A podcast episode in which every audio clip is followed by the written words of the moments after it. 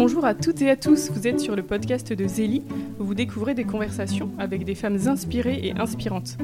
Zélie est quant à lui un magazine numérique, féminin et chrétien que vous pouvez télécharger sur magazine-zélie.com. Pour ce podcast de euh, septembre 2022, nous rencontrons euh, Olivia de Fournas, journaliste à Famille Chrétienne et auteur du livre Donner une âme à sa maison, paru chez MAM.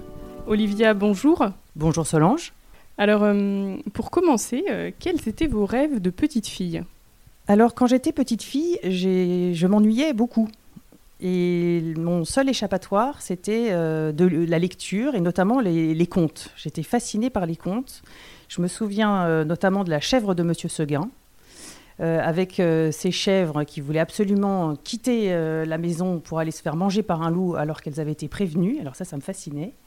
Euh, j'aimais beaucoup aussi euh, Le Petit Pousset, euh, dont les parents les perdaient les sept enfants au milieu de la forêt et ils devaient retrouver leur maison. Quand les oiseaux mangeaient le pain, j'étais effondrée pour, pour Le Petit Pousset à, chaque fois. Hansel et Gretel avec la maison au sucre. En fait, je crois que c'est le conte, les contes qui m'ont qui donné un peu cette fascination pour la maison, la, maison dont on s'échappe, la maison qu'on essaye de retrouver.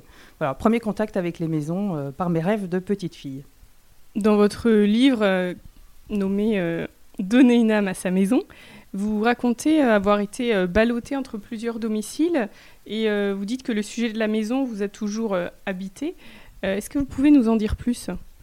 Oui, quand j'avais 13 ans, il y a eu un drame familial et j'ai perdu mon père et ma mère n'a pas pu nous garder dans sa maison. Et donc là, j'ai connu des familles qui m'ont accueilli et, là, j'ai réalisé que vraiment, euh, une maison était plus que euh, quatre murs et un toit. Une maison, c'était euh, ces, gens qui m'ouvraient leurs portes. C'était déjà un, avant-goût du royaume. Et ils, poussaient ils, poussaient les portes. Ils faisaient comme si j'étais une de leurs filles supplémentaires. Et voilà, c'est pour ça que je, parlais de cet épisode. Que signifie euh, donner une âme à sa maison Donc euh, évidemment, c'est pas forcément une maison, ça peut être un appartement ou un autre lieu de vie. Oui, oui, bien sûr. Moi-même, j'habite dans un appartement. Euh, donner une âme à sa maison. Alors, justement, j'ai hésité à prendre ce titre parce qu'à chaque fois que j'en parlais, on me disait Ah, super, tu vas pouvoir me dire quelle couleur il faut que je mette dans mon salon. Ou... Alors, c'est pas du tout, du tout le propos. Euh, les maisons justement de décorateurs euh, style Sarah Lavoine, euh, impeccable avec des belles couleurs, même si j'aime beaucoup Sarah Lavoine, s'attachent aux objets, à l'agencement des pièces, à tout ce qui est matériel, alors que moi je pense que pour donner une âme à sa maison, il faut partir des gens. Il faut partir de ce qu'on a envie de faire de sa maison. C'est pour ça qu'il n'y a pas deux maisons pareilles. Et donner une âme à sa maison, c'est en faire un lieu euh, où on se rassemble, un lieu où on édifie des souvenirs, un lieu euh, où, euh, avec des rituels qui s'installent, il y a un esprit de famille qui se met, un lieu où on prie, un lieu où on pardonne, un lieu où on échange, un lieu où on prend des repas et on ouvre sa porte. Voilà, pour moi, c'est plus ça, donner une âme à sa maison. Quel rapport entretenez-vous à votre propre maison? Alors ma propre maison, je suis toujours euh, heureuse d'y rentrer. Justement, là, on revient de vacances, je mets la clé dans la porte et je suis heureuse de retrouver euh, ce lieu qui rassemble euh, ma famille. C'est vrai que quand les enfants sont petits, le moment où on se retrouve, c'est après l'école, c'est à la maison. quand les enfants sont plus grands, c'est pareil, ils partent de la maison, mais ils reviennent peut-être le dimanche de temps en temps.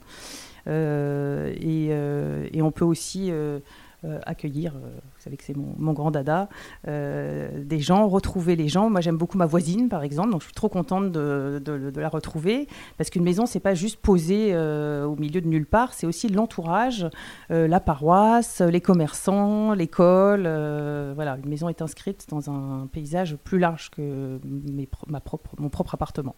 Et si l'on vit seul, est-ce qu'on peut quand même donner une âme à sa maison? Alors évidemment, euh, il n'y a aucune différence euh, si on vit seul ou si euh, on ne vit pas seul. peut-être que la manière d'accueillir est peut-être un peu plus impressionnante parce qu'on peut peut-être se dire oui, quand si je suis seul, j'ai un appartement plus petit, mais on s'en fiche complètement en fait de, la taille, quel que soit son état de vie. c'est important d'accueillir et de donner une âme à sa maison. J'imagine qu'une qu'une euh, maison euh, ou un appartement euh, très étriqué, très en foutoir, parce qu'il paraît qu'il y a des gens qui ont le syndrome de Diogène, qui accumulent, qui accumulent, qui accumulent. Et en fait, c'est des gens qui ne peuvent pas recevoir parce qu'ils n'ont plus de place pour l'autre. Bah, la première question à se poser, qu'on soit célibataire ou, marié, c'est comment est-ce que je fais une place à l'autre? Vous suggérez de donner un nom à sa maison ou une devise. Est-ce que vous avez des exemples à nous partager? Ah oui, j'ai pas mal d'exemples, parce que j'ai réfléchi à ce, point. Euh, je pense notamment, j'avais été euh, visiter une maison à Avignon, euh, une veuve adorable qui avait perdu son mari très jeune et qui était avec ses trois enfants. Et son mari s'appelait Benoît, et elle avait appelé sa, maison le Clos Saint-Benoît. Et quand on rentrait chez elle, elle avait même fait une petite niche sur la façade où elle avait euh, fait sculpter par un sculpteur qu'elle connaissait, euh, un Saint-Benoît. Donc là, j'aime beaucoup l'idée que le nom de la maison euh, corresponde à quelque chose. Je fais aussi partie sur les réseaux sociaux de groupes de mamans, de, et il y en a beaucoup qui cherchent des logements, notamment ben voilà, quand on bouge beaucoup, les militaires, l'éducation nationale. et il y a beaucoup de neuvaines à Saint-Joseph qui, sont faites pour trouver un logement et apparemment ça fonctionne bien. Euh, et, donc il y a beaucoup de maisons qui sont héritées euh, de Saint-Joseph, la charpenterie, euh, le clos Saint-Joseph, je vois dans les, dans les filles qui trouvent, en fait pour remercier en acte de gratitude vis-à-vis du Seigneur, et ben, elles prennent le saint qu'elles ont prié. Et pour la devise, ça, je trouve ça génial d'en parler en famille, en fait. C'est l'occasion d'un dîner familial animé. Quelle est la devise de notre maison, donc de notre famille, puisque oikos, en grec, ça veut dire maison et famille et foyer. Donc euh, c'est intéressant de savoir bah, qu'on soit seul ou plusieurs, qu'est-ce qui est le plus important pour nous euh, dans notre maison? Alors, euh, on peut prendre évidemment une citation de la Bible, on, croule sous les citations. On peut prendre aussi, bah, par exemple, Jeanne d'Arc, qui disait Dieu premier servi, ça, je trouve que c'est une belle, euh, une belle devise. Et par exemple, les, les Martins, que vous connaissez bien, chez Zélie, les époux Martin avaient pris, eux, comme devise, la devise de Jeanne d'Arc. Donc on peut reprendre une, une devise qu'on aime bien. Et alors, dans mon livre, j'avais, trouvé qu'il y avait une belle devise euh, dans la série Game of Thrones. Euh, la maison Frey, ils avaient pris toujours unis. J'ai trouvé que c'était une belle devise, donc je l'ai écrit dans mon livre. Et récemment, ma belle-sœur m'a dit Est-ce que tu as vu euh, Game of Thrones? J'ai dit euh, Non, j'avoue. J'ai trouvé que la devise était sympa, mais je n'ai pas vu la série. Elle dit Bah, ça se voit parce que c'est vraiment euh, la pire famille. Ils s'entretuent tous. Ça se termine dans un banquet, dans un banquet sanglant. Donc, bon, j'espère qu'il n'y a pas trop de gens qui vont prendre la devise de Game of Thrones. Comme quoi, il faut bien réfléchir avant de trouver la devise de, de sa maison. Mais c'est intéressant parce que les petits aussi ils peuvent avoir des bonnes idées. Accueillir des personnes dans sa maison euh, est un sujet qui vous tient à cœur. Euh, d'abord, quel est le lien entre euh, l'accueil et le fait de donner une âme à sa maison? Alors pour moi, c'est vraiment très lié. D'ailleurs, dans mon livre, j'ai dix chapitres, j'en consacre deux à l'accueil, à l'hospitalité. c'est très lié parce que on peut avoir tendance, surtout dans notre société, à, se, faire de, sa maison un lieu fermé, ce qui a fait dire à Agide, d'ailleurs, euh, foyer clos, porte fermée, possession jalouse du bonheur. Il sentait bien que euh, une famille, elle pouvait être repliée sur elle-même et, en fait se satisfaire d'elle-même et, rester entre soi. Et chez, les catholiques aussi, ça nous guette. Là, je reviens d'une session de Maman Seule à Alençon qui disait, bah voilà, nous, bah, l'été, pendant deux mois, les familles sont ensemble et bah, nous, on est, les enfants sont chez leur papa, c'est quand ils sont séparés. Et nous, on se retrouve tout seuls bah, je trouve que c'est une sacrée claque parce que euh, si nous, euh, les chrétiens, on n'accueille pas, euh, pour, moi, c'est vraiment indispensable. Dieu, d'ailleurs, nous, le demande dans la, dans la Bible. les pèlerins d'Emmaüs, si jamais ils n'avaient pas accueilli le Christ chez eux, et eh ben, ils auraient vraiment perdu leur vie même. Donc, à nous de. L'accueil, elle est, très liée à à l'âme de la maison. Une maison qui accueille a une âme. Voilà, je trouve qu'une maison qui n'accueille pas, c'est une maison froide. On n'a pas envie de se confier, on n'a pas envie de, on n'ose pas. C'est des maisons, pour moi, je ne sais pas si vous avez vu Le Mépris de Godard. C'est une espèce de maison à flanc de falaise, mais magnifique, c'est superbe. Euh, en Italie, euh, pas beaucoup d'objets, très design, mais c'est glaçant. C'est une maison superbe, mais c'est glaçant. Euh, pareil pour Parasite, je ne sais pas si vous avez vu la Palme d'Or au Festival de Cannes. Là, c'est bah, presque la maison est le personnage principal du film. Et des parents s'installent avec une famille, et puis en fait, c'est complètement dysfonctionnel, et ça se voit sur la maison. Quoi. La maison est trop grosse pour eux, donc finit par les, par les étouffer. Et en même temps, c'est vrai que dans votre livre, finalement, vous évoquez pas beaucoup la maison comme, euh, comme ressourcement. Euh, parce que c'est bien d'accueillir, mais il faut aussi des moments où voilà, on est seul et on, voilà, on crée justement euh, bah, une disponibilité qu'on offrira après. Ah oui, vous avez raison. c'est vrai que je, suis partie du principe que se ressourcer, d'abord, on peut le faire aussi dans une église, dans un endroit. C'est pas forcément la maison avec des cris d'enfants où on peut se ressourcer, quoique je parle aussi quand même de la chambre où on se retire et qui peut nourrir notre vie intérieure avec euh, les lectures, la prière, un coin prière aussi important. Mais euh, je, pense que la majorité, en tout cas des, des, gens que je, connais, euh, ont plus besoin d'ouvrir leurs portes que, que, de la refermer. Mais évidemment, vous avez raison, l'équilibre est, est tout à fait nécessaire les gens qui font que d'accueillir euh, chez eux euh, perdent, aussi leur, âme. Hein. Donc c'est un bon, c'est un bon, une bonne balance entre les deux. Mais à mon avis, euh, on a plus de mal à accueillir. Bon, évidemment, ses proches, sa famille, oui, mais accueillir des gens qui ont vraiment besoin d'être accueillis, comme j'ai pu l'être quand j'étais jeune. Est-ce que, est-ce que beaucoup le font? Là, moi, je me suis rendu compte. De ces familles d'accueil qui m'ont qui m'ont accueilli plusieurs mois, plusieurs années même, bah, est-ce que, je, est-ce que je serais capable, moi, aujourd'hui, de faire ça? Et pourtant, ils m'ont sauvé. Hein. Je serais peut-être euh, punk aujourd'hui s'ils n'avaient pas été là. Oui, d'ailleurs, je crois que vous, vous avez accueilli euh, des étudiants chez vous. Ah oui, oui, oui. J'essaye euh, vraiment de rendre, j'essaye de rendre ce que j'ai reçu, et donc j'espère que mes amis savent que la maison est toujours ouverte. Et j'ai aussi, j'essaye aussi d'accueillir des, inconnus, par exemple, justement, sur mes groupes. Euh, je ne sais pas si vous êtes abonné à Little Cato sur Facebook, sûrement.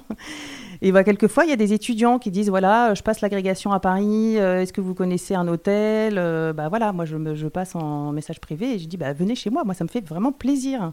Donc, il y a toujours des gens de passage. J'ai une amie aussi qui est de Lyon qui fait une formation, elle sait que c'est maison ouverte. Il y a une fille aussi, une journaliste de Marseille, parce que surtout dans les grandes villes, quand on a des appartements, euh, les étudiants, c'est tellement cher les grandes villes qu'on on peut forcément faire plaisir à quelqu'un. Donc il y a mille moyens d'ouvrir sa maison et puis euh, les gens ils s'en fichent un peu de voilà si je mets un matelas à dérouler dans le dans le salon ou je mets deux enfants dans la même chambre. D'abord ça apprend aussi aux enfants à, à laisser euh, à laisser euh, leur chambre, à pas être tous les soirs confortables dans leur lit, voilà, à accueillir les autres. Et puis en fait ça fait des dîners exceptionnels. Ça fait des, des repas, des rencontres partout. Je trouve que ça, ça dilate le cœur et ça rend service et en plus moi aussi ça me rend service.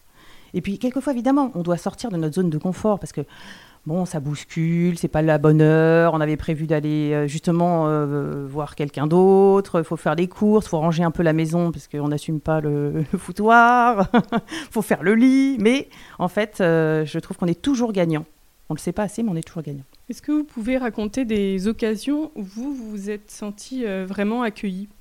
Alors en dehors des familles d'accueil dont j'ai déjà parlé, qui, m'ont vraiment appris l'hospitalité euh, en, mettant euh, deux enfants dans la même chambre et en me donnant leur chambre, euh, ce dont je me suis rendu compte d'ailleurs quand moi-même j'ai eu des enfants. Je les ai remerciés, mais 20 ans plus tard. Donc c'était un, moment très fort de, réaliser tout ce qu'ils m'avaient donné sans, bah, sans me le montrer en fait. Ils achetaient les yaourts que j'aimais bien. Je, voilà, j'étais ado, donc euh, en plus, euh, c'est pas, pas forcément le meilleur âge. Je me suis toujours sentie accueillie euh, chez ma grand-mère, chez mes grands-parents en Normandie quand j'étais petite. Donc à l'époque, il n'y avait pas de téléphone portable. On arrivait quelquefois tard en voiture en famille et ma, ma grand-mère nous attendait sur le perron. Elle, entendait au bout de l'allée la voiture qui arrivait, mais ça me fascinait déjà d'avoir cette grand-mère qui pleuve, qui vente ou qui fasse très chaud, qui nous attendait sur le perron. Ça, ça m'a marqué. Et elle ne faisait pas que ça, elle, préparait aussi les plats qu'on aimait. Moi, j'aime beaucoup le riz au lait. Donc elle préparait, je sentais quand j'arrivais chez elle qu'elle avait préparé le, riz au lait et quand elle ne l'avait pas fait, bah, j'étais un peu déçue. Parce qu'elle euh, elle, s'occupait vraiment de nous, elle me prenait vraiment en considération comme une personne euh, particulière. Euh, pareil pour mon frère, elle lui avait préparé des pommes. tout, était, tout était à l'avenant, on, était, on se sentait dorloté par elle. Elle, m'apprenait à faire des pompons, des tricots, me montrait ses recettes. Voilà, l'accueil, je pense que c'est d'abord ça, euh, chez elle, dans cette, euh, dans cette maison, retrouver euh, ma chambre, qui était la chambre de plein d'autres personnes, mais pour moi, c'était ma chambre. et retrouver cette grand-mère qui, qui faisait attention à nous. Est-ce que vous avez quelques idées ou astuces pour mieux accueillir ses proches chez soi? Oui, j'essaie de terminer mes chapitres avec plein d'astuces euh, en me disant bah, si, on en prend une sur dix, euh, c'est déjà super. Euh, le, principal, je pense, c'est de se poser la question pourquoi cette personne est venue me voir? Est-ce qu'elle a besoin de rire? Est-ce qu'elle a besoin, au contraire, de s'épancher parce que voilà, elle est triste? Est-ce qu'elle a besoin de visiter parce qu'elle n'habite pas euh, Paris et qu'elle est trop contente de courir euh, les musées? Est-ce qu'elle a besoin de nous voir, nous Ou alors est-ce qu'elle euh, a envie de voir d'autres amis et, donc chez nous, c'est juste un lieu où elle dort? Donc déjà d'identifier, en fait, de se mettre toujours à la place de l'autre. J'aime beaucoup cette citation de la philosophe Simone Veil qui dit « L'attention, c'est le miracle à la portée de tous, à tout instant ». Voilà. Si on fait attention à quelqu'un, bah, ça suffit en fait. Donc déjà de savoir, d'identifier euh, pourquoi cette personne vient, et puis après de, lui faire sentir que euh, bah, c'est pas juste une personne de passage. C'est cette personne que j'invite chez moi. Donc euh, je prie pour elle avant qu'elle vienne. Euh, et, j'ai une amie qui fait un truc super, donc euh, je, la copie. Et puis comme j'ai écrit dans le livre, il y a beaucoup de gens qui la copient. Euh, avant de, venir, elle, m'envoie un texto, J-3, J-2, J-1. là, je, jubile. Quand je vais chez elle, je me sens la princesse. je sais qu'elle m'attend. Et donc j'essaye de faire de la copier. J'essaye de faire en sorte que les gens... se, sentent attendus. Alors ça peut être des petites choses un peu bêtes hein, en amont, euh, de réenvoyer, même si la personne est déjà venue quatre fois chez vous, de réenvoyer l'adresse, le code euh, et euh, les petites astuces pour passer, pour arriver chez vous. Parce que, bon, si on est obligé de rechercher dans son agenda le SMS qui date d'il y a 15 jours, voilà, ça, ça, fait un petit, un petit signal supplémentaire.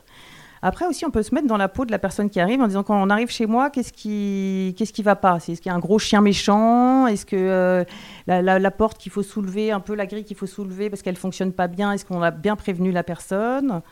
Et puis quand elle arrive, euh, bah, elle arrive avec son manteau, ses affaires. Euh, voilà, pas tout de suite lui sauter dessus, peut-être lui prendre son manteau, lui demander de quoi elle a besoin. Après, si c'est quelqu'un qui vient pour juste un repas ou qui vient dormir, c'est différent. Mais aussi, on peut préparer la chambre. Si, si on reçoit quelqu'un, moi, j'aime bien faire le lit. On, peut évidemment, euh, si on est pressé, ou on peut mettre les draps sur, le lit, et puis tout le monde fait son lit. Mais moi, j'aime bien l'idée de, bah voilà, elle n'a pas besoin de, faire son lit.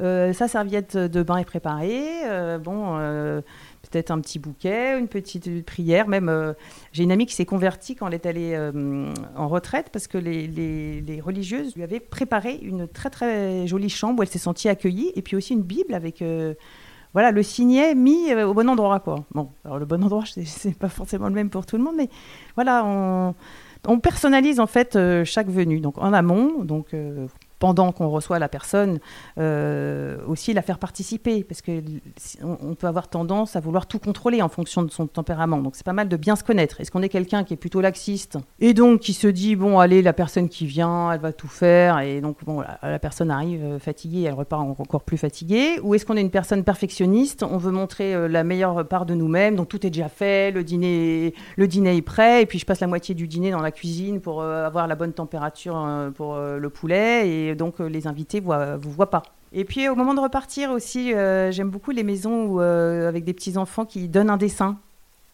Je trouve que ça veut dire que bah, on a parlé de cette, de cette invité aux enfants. Donc aussi, quelquefois, quand on va dîner ou déjeuner chez quelqu'un, les enfants vont préparer un dessin avec le nom de la personne sur la sur l'assiette. voilà, je, trouve que les enfants, de toute façon, c'est tellement merveilleux que dès que dès que quelqu'un est invité, bah, voilà, ça détend. Ça, ça, ça, met à l'aise, ça met en confiance. Si on arrive stressé, si on arrive angoissé ou si on arrive très heureux, bah, ah bah un, visage d'enfant, bah, voilà.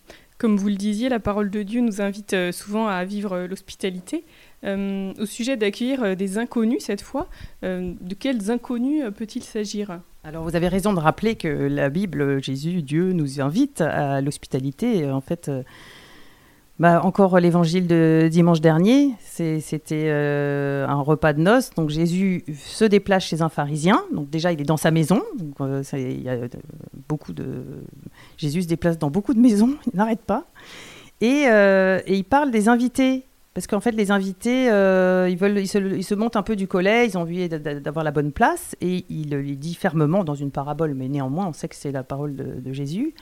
Invité plutôt les estropiés, les boiteux, les aveugles, les pauvres, il le dit explicitement. Alors nous, dans nos petites vies bien confortables, enfin je dis moi, je dis nous, euh, je ne connais pas votre vie Solange, mais enfin moi, dans ma petite vie bien confortable, j'ai pas tellement autour de moi des estropiés, des boiteux, et puis j'ai tendance à me dire, ah mais déjà j'invite pas assez euh, ma proche famille. Euh. Mais en fait, on est invité à, à inviter cela. Alors évidemment, le pas à franchir pour aller pour descendre en bas de son immeuble et inviter euh, le clochard euh, à dîner chez soi est un peu trop gros et quelquefois nous empêche de le faire. Mais il faut avoir quand même une attitude volontariste. Il faut se dire cette semaine, j'invite je, un inconnu chez moi. Alors, l'inconnu, entre le clochard et euh, celui que vous allez inviter, donc il y a, mille manières de, le trouver. Déjà, euh, je ne sais pas si vous connaissez cette statistique, 50% des gens dans les appartements euh, parisiens ne connaissent pas ni le prénom ni le nom du voisin de palier. Donc celui-là, c'est déjà un inconnu. C'est déjà, voilà, qu'est-ce qu'on sait de cette personne? Euh, voilà, les immeubles où il y a des gardiens, les, gardiens évidemment. Et pour, euh, pour inviter euh, des, ses voisins, c'est pas évident quand on est timide. Donc il y, a beaucoup de moyens, par exemple la fête des voisins. Bon, là, c'est en mai, donc on a le temps d'y penser. Mais donc, la fête des voisins, chacun vient avec un, petit, un petit plat ou une bouteille, et puis, et puis voilà, et tout le monde est content de se retrouver ensemble. Et on s'en fiche complètement de si la, la, la, maison est rangée, si, c'est juste pour favoriser les rencontres, et puis peut-être rencontrer quelqu'un qui en a vraiment besoin. Parce qu'en fait, on invite toujours les gens. On dit ah bah celui-là, je vais l'inviter, il est marrant, je vais passer un bon moment. Mais en fait, c'est pas celui-là qui a besoin d'aller chez vous. Celui-là, vous le verrez toujours naturellement. Celui qui a besoin d'aller chez vous, c'est celui qui est tout seul. C'est celui qui est bah, justement le célibataire qui le dimanche bah, n'est pas en famille. Donc le dimanche, c'est un super jour pour inviter euh, euh, un inconnu. Euh, je, pense à deux, deux, personnes qui font des trucs super, deux ados qui, quoi, deux ados, deux jeunes, qui font un holy brunch le dimanche, donc elle, messe, et puis après open bar chez elle. Qui veut vient. Donc elles savent jamais qui va y avoir, hein, euh, et je trouve ça super. Elles peuvent inviter bah, la petite dame à qui on donne la paix du Christ à la messe. Bah voilà, on lui donne la paix du Christ, on fait un grand sourire, et puis après on lui dit même pas au revoir, on sait pas où elle habite, et puis le jour où elle meurt, bah on, on, le sait même pas. Donc vous voyez, ça c'est euh, des gens qui seraient avides. Cette petite dame, elle va rentrer toute seule chez elle, elle va être devant son assiette euh, et ses pommes de terre. Alors qu'on euh, peut être chacun devant ses pommes de terre, mais ensemble, et ça change tout. Voilà. Et l'autre, la, deuxième initiative que je trouve super, c'est un pasteur évangélique qui fait ça le dimanche soir en famille. Il a trois enfants. Il appelle ça dîner spaghetti. Donc là, on voit que c'est pas problématique non plus de, faire un, grand dîner. Et il dit, et le but, c'est que chacun amène quelqu'un qu'il ne connaît pas tous les dimanches soirs euh, quelqu'un de différent. Et en fait, il dit maintenant, j'ai plus du tout envie d'aller euh, dîner chez mes copains. Tellement il trouve que c'est riche euh, et que les gens sont débordants de reconnaissance, alors que lui, il dit mais en fait, c'est moi qui ai passé une bonne soirée. Je suis sortie de ma zone de confort et j'ai vraiment. Bah, c'est une posture évangélique. C'est vraiment ce à quoi on est appelé tout le temps. Ce que vous faites au plus petit entre les miens, c'est à moi que vous le faites. Bah voilà. Quand on accueille quelqu'un qui a besoin de rompre sa solitude, eh ben on gagne un peu ses, galons pour, le royaume. Comment mettre Dieu au cœur de sa maison? Alors on peut le mettre, euh, on peut le mettre déjà, euh, comme nous sommes des êtres euh, incarnés, on peut le mettre dans un coin prière. Et c'est vrai que je suis étonnée du nombre de, chrétiens qui n'ont pas de coin prière chez, eux. Et, je suis la première à avoir un, coin prière volant, donc je ne leur jette pas la pierre. Mais d'avoir un, co- un coin prière, ça, bah voilà, ça pose. Déjà, ça, montre à soi-même et à sa famille que le Christ a une place. Voilà. Alors ça peut bouger en fonction des âges. On peut être très créatif. Quand il y a des petits, on met le, on met une vitre avec un et on, ferme à clé parce que sinon, euh, quoi, je sais pas pour vos enfants, mais moi, mes enfants, ils rajoutent des trucs dans les coins prières, ça devient euh, la brocante. Euh, et, et alors ce qui est intéressant aussi pour le coin prière, parce que souvent, pourquoi ça marche pas, c'est que euh, en fait, on ne prie pas. Donc évidemment, si on fait un beau coin prière et que c'est juste pour que ça soit joli, ça marche pas.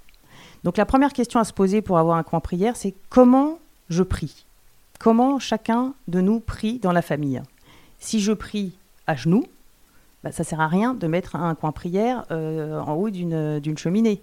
Si je prie, euh, j'ai une amie qui prie avec des instruments de musique, bon bah voilà, elle a mis son coin prière au grenier et puis euh, et puis comme ça chacun peut jouer euh, sans déranger personne et puis il y, a- la place. En fait, il faut vraiment penser comment comment est-ce qu'on prie et, qu'est-ce qu'on met aussi On peut demander à chacun. Alors après, on me dit oui, mais bon, est-ce que on peut avoir un deuxième coin prière dans sa chambre? Bah, Bien sûr, on peut avoir.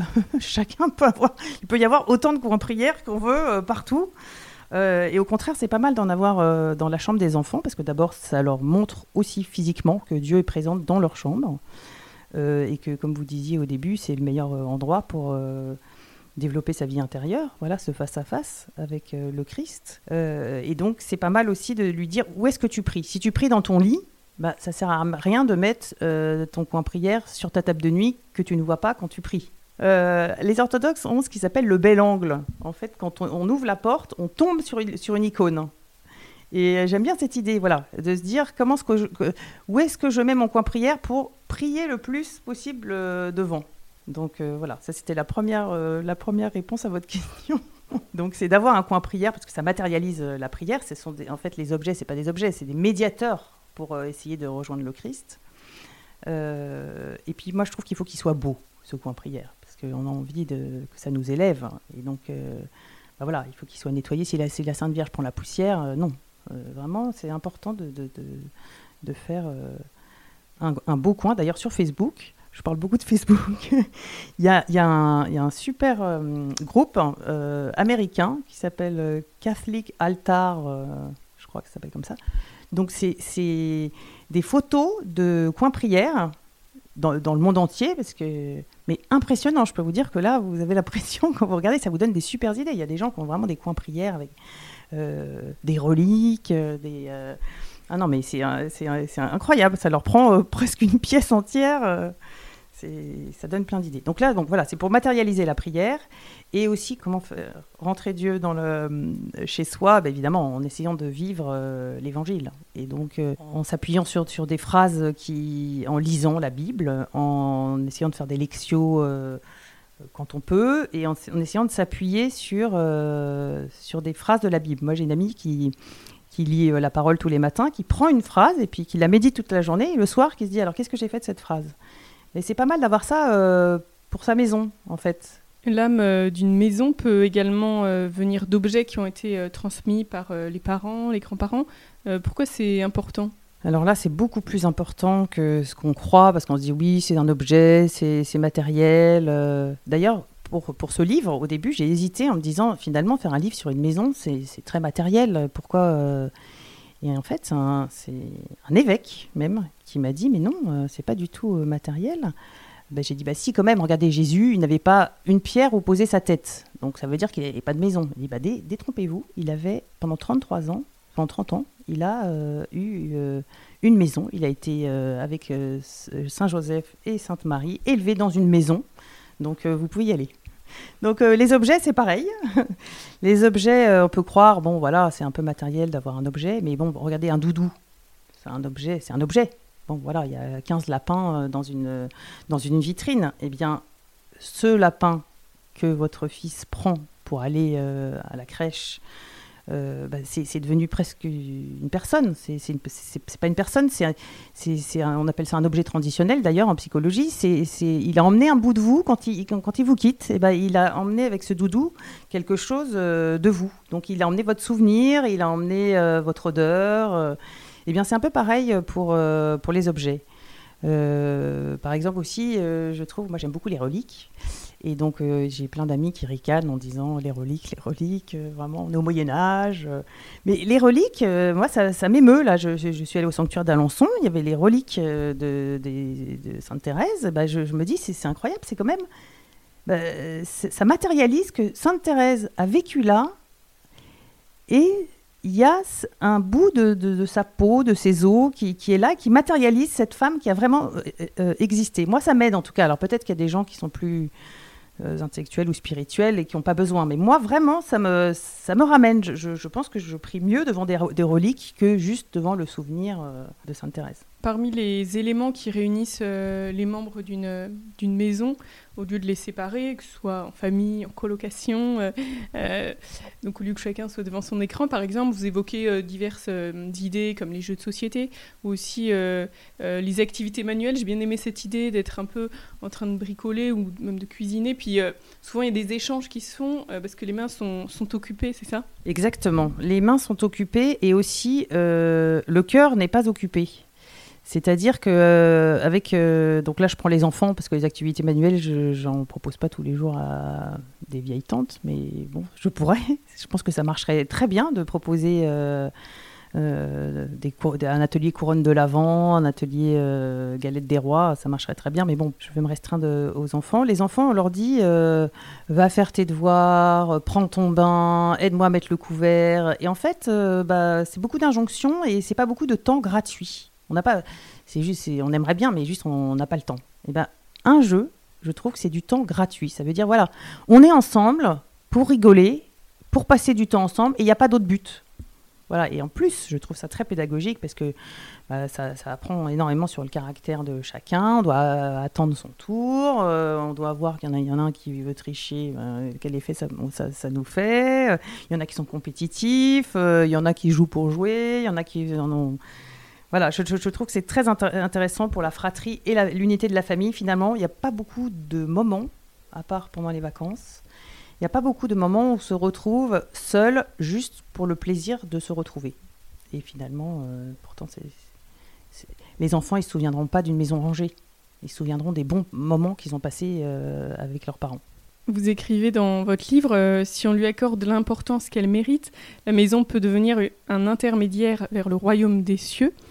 Euh, pourquoi cela? Parce qu'en fait, euh, dehors, vous êtes souvent euh, en représentation, que vous soyez au bureau ou que vous soyez avec d'autres personnes. En dehors, bah, on n'est pas dans notre, on n'est pas dans notre élément, donc on est soit un peu méfiant, soit un peu excité. On n'est pas forcément soi-même. Euh, et puis on peut avoir des comportements qui dépendent d'autres euh, paramètres, d'autres personnes qu'on ne connaît pas. Donc on n'est pas vraiment soi-même. Alors que chez soi, vraiment, c'est l'endroit où on peut être soi-même. Moi, quand je ferme la porte, je, ah, me détends, je m'assieds sur le canapé, je me dis, bah voilà, voilà je peux mettre... Euh, voilà, je peux avoir une coiffure dans tous les sens, je peux me retirer mes chaussures, me mettre à l'aise. Et, et c'est pareil dans le, dans le comportement. En fait, quand vous êtes chez vous, vous pouvez agir comme vraiment vous avez envie et pas indépendant, indépendamment des autres. Vous êtes responsable en fait chez vous. Si vous priez pas chez vous, euh, c'est que c'est vous qui avez pas décidé de ne pas prier. Vous voyez, alors qu'à l'extérieur, il y a toujours, bah, j'aimerais bien prier à l'heure du déjeuner, mais bon, justement, euh, on m'a collé une réunion. Là, vous êtes chez vous, c'est vous qui décidez. Et donc, évidemment, euh, quoi, moi, je, je, crois, je, suis pas une grande théologienne, mais pour moi, on y va si si on a envie d'y aller, si dans sa vie on a dit oui, si on s'est entraîné à dire oui, et on peut s'entraîner à dire oui euh, à Dieu dans notre quotidien, voilà. Et puis c'est et puis c'est vraiment la famille est une occasion euh, perpétuelle de se sanctifier, quoi. Voilà, cet enfant, l'enfant, on avait envie de se coucher, et puis euh, justement il y a un enfant qui arrive en disant j'ai fait un cauchemar ou bah tiens je voulais vous parler d'un truc, bon, bah, on se on sort un peu de soi-même et en fait, en, aidant cet enfant, bah, on, s'approche aussi du royaume. Pour moi, c'est c'est juste un marchepied vers, vers le royaume. Si, si, on est une seule personne chez soi, bon bah ça va être plus compliqué, je pense. Question courte, réponse courte. Complétez cette phrase. L'être humain est habité. Un livre que vous lisez en ce moment alors en ce moment, c'est la rentrée littéraire, donc je lis euh, un peu les livres euh, de la rentrée et je lis un livre de Pierre Adrian, qui est un jeune romancier euh, qui a écrit chez Gallimard un livre qui s'appelle un roman qui s'appelle Que reviennent ceux qui sont loin. Et c'est un roman sur sa maison de famille en Bretagne. qu'il appelle la grande maison et donc on voit on retrouve tous les souvenirs qu'on peut avoir avec les mélanges des générations voilà, c'est à la fois nostalgique et grave. Euh, j'ai beaucoup aimé ce livre. J'espère qu'il aura un prix littéraire. Une femme qui vous inspire? Euh, Alors, moi, une femme que j'aime beaucoup, que j'ai découvert euh, il n'y a pas si longtemps, c'est Elisabeth Le Sœur. Elisabeth Le Sœur, n'est pas encore béatifiée, mais à mon avis, elle, va, elle y va. Et j'aime beaucoup son histoire parce que c'est un appel à l'humilité et à la prière. Euh, donc elle était très croyante et elle a épousé un, mari athée et même anticlérical dont elle était très amoureuse. Et donc dès qu'elle parlait de Dieu, euh, ça le mettait dans des fureurs folles. Donc elle a décidé de ne plus en parler et d'écrire tous les jours son journal spirituel, donc parce qu'elle elle avait besoin d'être nourrie et d'en parler. Donc elle, écrivait, elle, priait dans son coin. Et pendant, euh, je ne sais plus combien, des dizaines d'années, elle a écrit ce journal euh, spirituel euh, de sa relation à Dieu et en, écrivant que voilà, elle, pouvait pas. Son devoir d'État, c'était d'être la femme de cet homme. Donc, comme ça posait un problème, le Christ, bah, finalement, ce qu'on lui demandait, c'est de faire son salut toute seule. Donc, voilà. Mais bon, elle était triste parce qu'elle aurait bien aimé retrouver son mari et elle n'était pas sûre qu'il puisse la rejoindre. Au ciel, je parle. Et en fait, elle est morte. Son mari a découvert son cahier. Et oui, je suis encore émue en en parlant. Et, euh, non seulement il s'est converti, mais il est devenu euh, dominicain, prêtre dominicain. Donc voilà, pour moi, ça c'est vraiment une femme. Euh, je me dis, on n'a pas besoin de, de, courir l'Himalaya pour être une femme impressionnante. Quoi. Une femme qui, voilà, pour moi, c'est la sainteté dans toute sa splendeur. Humble, cachée, un peu comme Thérèse de Lisieux d'ailleurs, et en fait qui rayonne et qui convertit. Un moment qui vous ressource Alors depuis 22 ans, tous les étés, je vais une semaine en retraite au foyer Marie-Jean, qui est euh, un lieu euh, en Ardèche euh, de retraite spirituelle. Une super communauté avec des enseignements de feu, où vraiment l'Esprit Saint habite cet endroit et tous les gens qui, y sont. Et à chaque fois, bon, j'y vais toujours un peu entraînant les pieds, mais en fait après, je repars requinqué. nourri, ressourcé et, voilà, avec des envies d'horizon euh, longues. Que direz-vous à Dieu quand vous le verrez? Waouh, quelle est belle ta maison Merci beaucoup euh, Olivia. Et merci à tous et à toutes de nous avoir écoutés. N'hésitez pas aussi à découvrir le numéro de septembre de Zélie où nous vous proposons un passionnant dossier sur la valeur du bénévolat. Et à bientôt pour un nouveau podcast.